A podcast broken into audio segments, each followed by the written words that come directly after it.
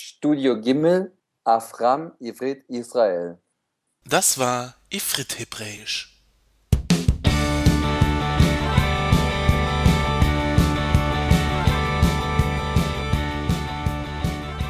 Vor ein paar Monaten ähm, war ich in Sao Paulo auditiv, habe mich mit dem Peter unterhalten und diesmal bin ich in Israel. Ich unterhalte mich mit dem Salomon.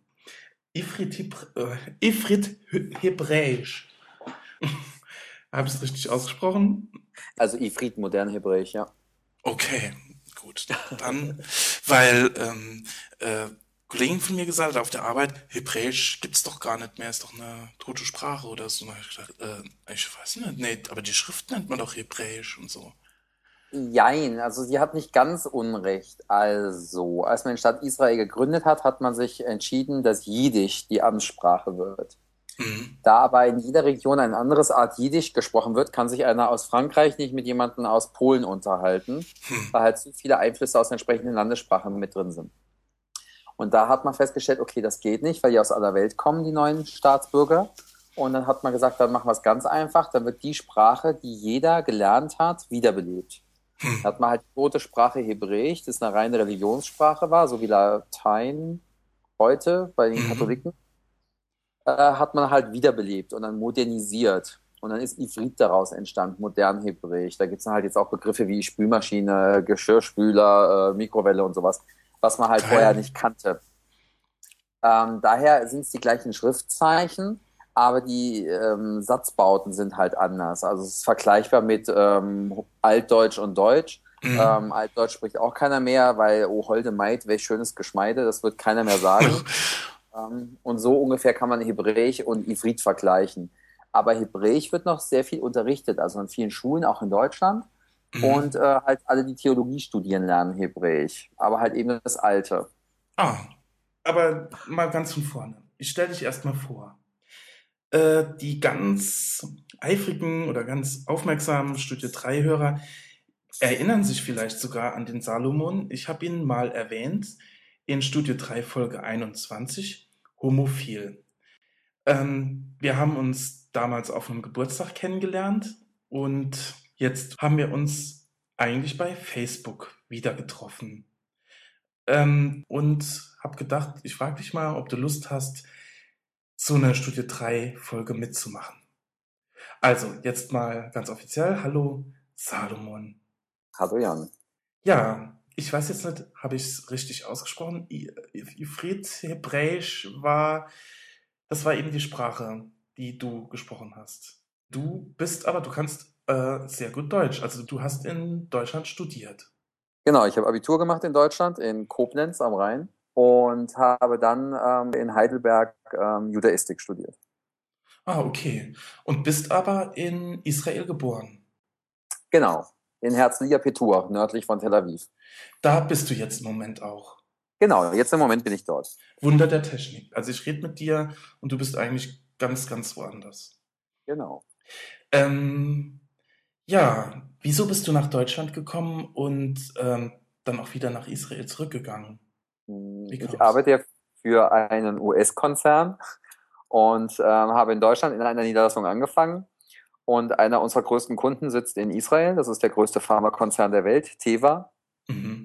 Und ähm, ja, daher bin ich nach Israel gegangen, um von dort aus mit dem Kunden zusammenzuarbeiten.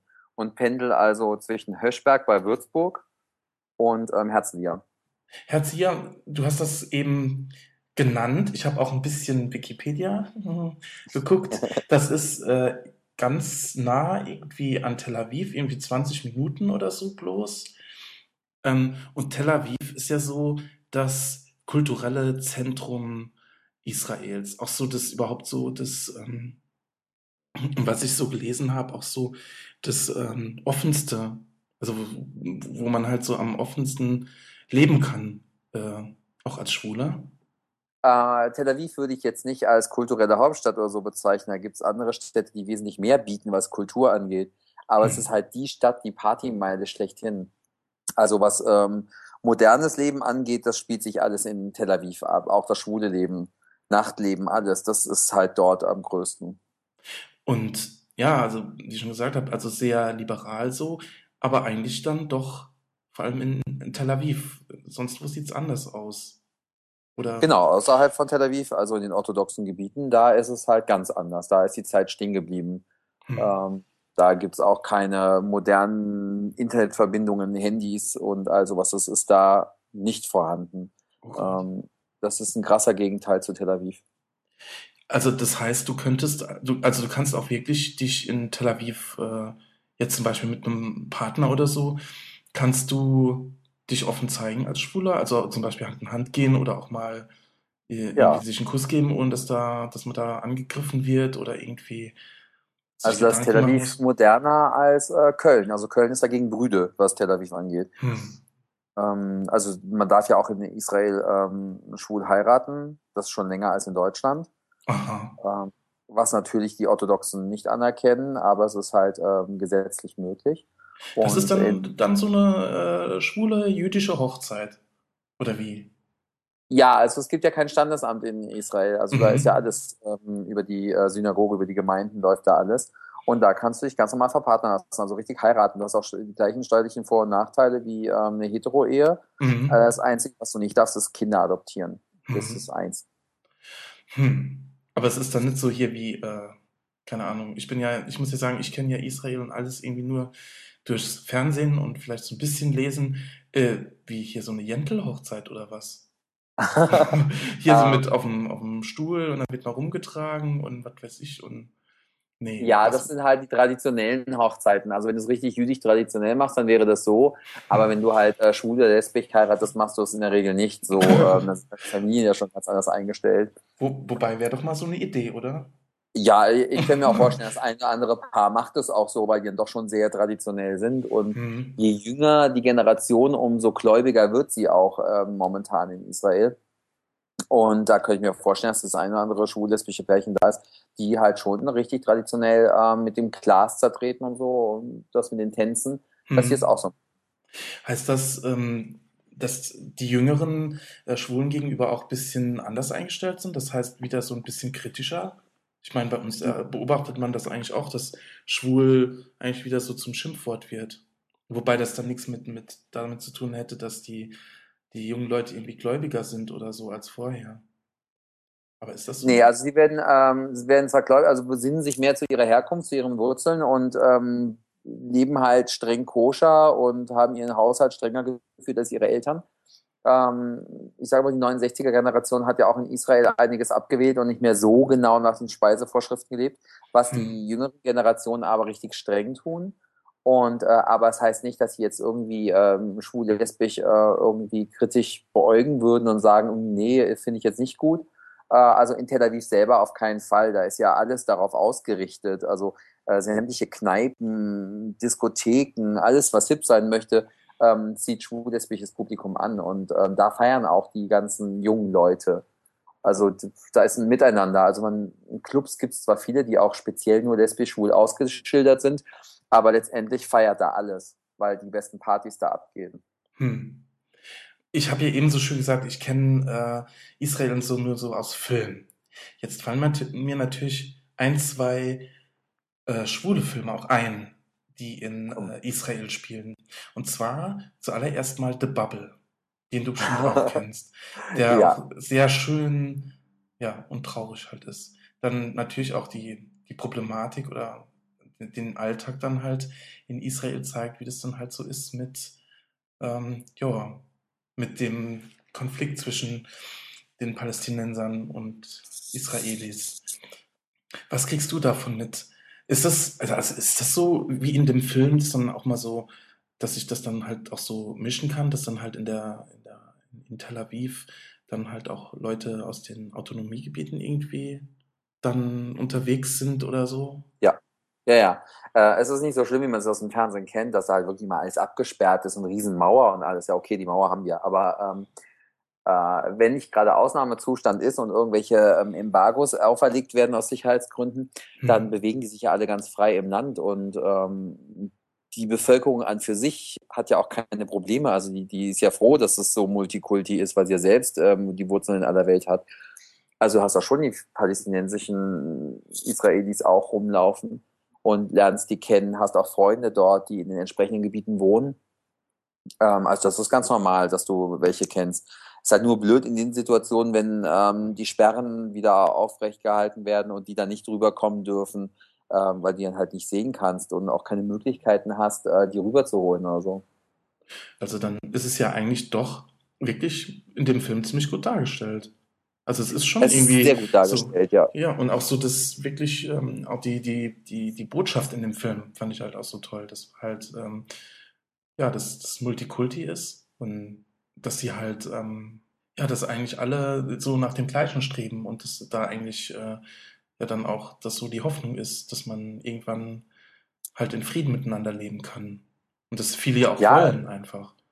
Also die Mehrheit will es, aber ja. das Problem ist halt, wenn du unter tausend Leuten einen hast, der ähm, sich selbst in die Luft springt und ähm, ja. um irgendwas nachzueifern, was echt hirnrissig ist, dann ähm, hast du das Problem, dass natürlich die Sicherheit vieler Menschen in Gefahr ist. Und dann kann ich auch eine Regierung verstehen, die, um die eigene Bevölkerung zu schützen, natürlich zu so strengen Sanktionen greift und dann halt die Ausgangssperren ähm, auferlegt oder auch äh, ja.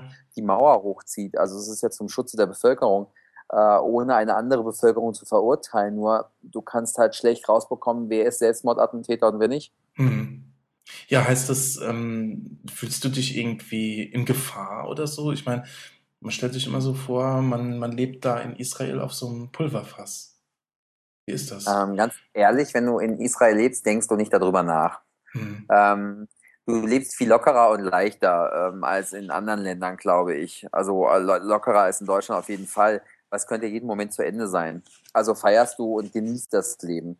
Äh, allerdings, ähm, wenn dir zu viele Gedanken drum machst, es könnte jetzt der nächste Bus in die Luft fliegen oder irgendein äh, Mensch, der an dir vorbeiläuft, ist ein Selbstmordattentäter, dann würdest du ja gar nicht mehr vor die Tür wollen und so kannst du nicht leben.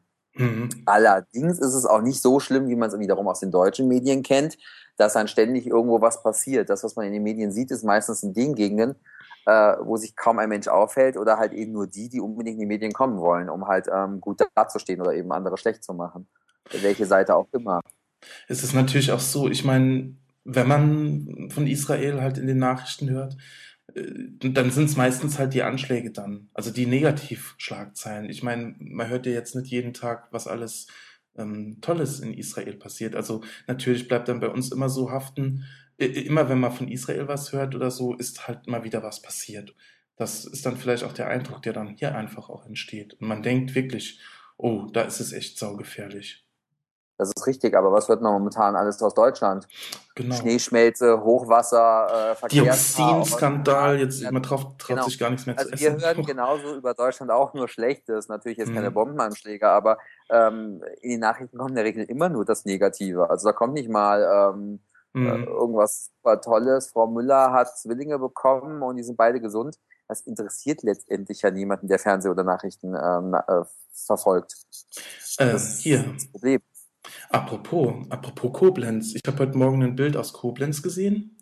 Das deutsche Eck ist überflutet. Ja. Das heißt, das ist alles, was für den Frühling, für die äh, Bundesgartenschau ist, glaube ich, oder Landes? Genau. Nee, Bundesgartenschau. Nee, Bundesgartenschau. Das ist jetzt alles mal so, ich weiß nicht, wie viele Millionen das sind, die da jetzt weggeschwemmt wurden. Ja, lass uns doch mal übers Wetter reden. Wie, wie ist es denn bei euch so? Ich meine, also bei uns wird es jetzt gerade wieder ein bisschen wärmer. Ich glaube, morgen oder übermorgen soll es sogar abends 10 Grad haben. Äh, ihr habt ja maritimes Klima und so. Schnee? Nee. Nee, nee, Schnee äh, kommt alle sieben Jahre mal vor und das oh. für zwei Stunden und das war's. Also wir haben zwar einen Berg, wo wir hinfahren können zum Skifahren, aber ähm, so im restlichen Land ist da nichts. Also wir haben jetzt momentan, also jetzt, wo wir gerade telefonieren, ist es äh, Viertel vor neun mhm. bei uns und wir haben jetzt 16 Grad im Moment. Bei uns ist Viertel vor acht und wir haben, äh, Moment, da gucke ich doch dann mal gerade in meinem App hier. Das ist also bei Mac hier so schön. Wir haben in Saarbrücken fünf Grad mit Regen. Okay. Ja, nur damit die Leute mal so ein bisschen wissen. Und bei euch wachsen auch Palmen hier. Man sieht es auf dem Foto, was im, also jetzt so als Folgenbild drin ist. Auf dem Bild ist übrigens dann auch Tel Aviv zu sehen. Genau. Und der Strand. Der Strand, du kennst das. Genau, der Strand verbindet auch äh, Tel Aviv und Herzliya. Also und wenn ich aus dem Haus rausgehe, ähm, durch den Garten, dann komme ich direkt runter an den Strand und wenn ich dann da entlang laufe, käme ich direkt nach Tel Aviv rein. Ah, das heißt, ähm, du bist irgendwie ganz links, ich habe das, glaube ich, angeschnitten. Genau, genau, abgeschnitten. Ähm, Salomon, jetzt bist du ja so ein Mann zwischen zwei Welten. Oder wie soll ich es nennen? Ja. Ähm, wo gefällt es dir besser? Kann man sowas sagen? Nee, wo, nee kann man eigentlich nicht sagen. Du, ist es so, wenn du, wenn du in Israel bist, denkst du an Deutschland zurück und, und umgekehrt oder wie? Ich nee, denk, genau. Also wenn ich in, in Israel bin, vermisse ich bestimmte Dinge aus Deutschland. Äh, angefangen bei dem guten Brot, diese ganzen Graubrotsorten, die es bei uns nämlich kaum gibt. Ah, ihr habt so ungesäuertes oder naja, das ist ja nur äh, zu, zu Pesach, also nicht zu das ganze Jahr über. Äh, wir haben auch normales Brot, aber überwiegend ist dann so, so Weißbrotartige Sachen. Was habt ihr denn gerade? Ist nicht gerade wieder irgend so ein jüdisches Fest? Ich finde um, ähm. Chanukka, finde ich so toll vom Namen her. Muss ich mal an Hanuta denken oder so. Und außerdem ist Chanukka ist jetzt schon ein bisschen vorbei. Das war am 2. Dezember im letzten Jahr. Oh, wir haben ja immer eine andere Zeitrechnung und da verschiebt sich das.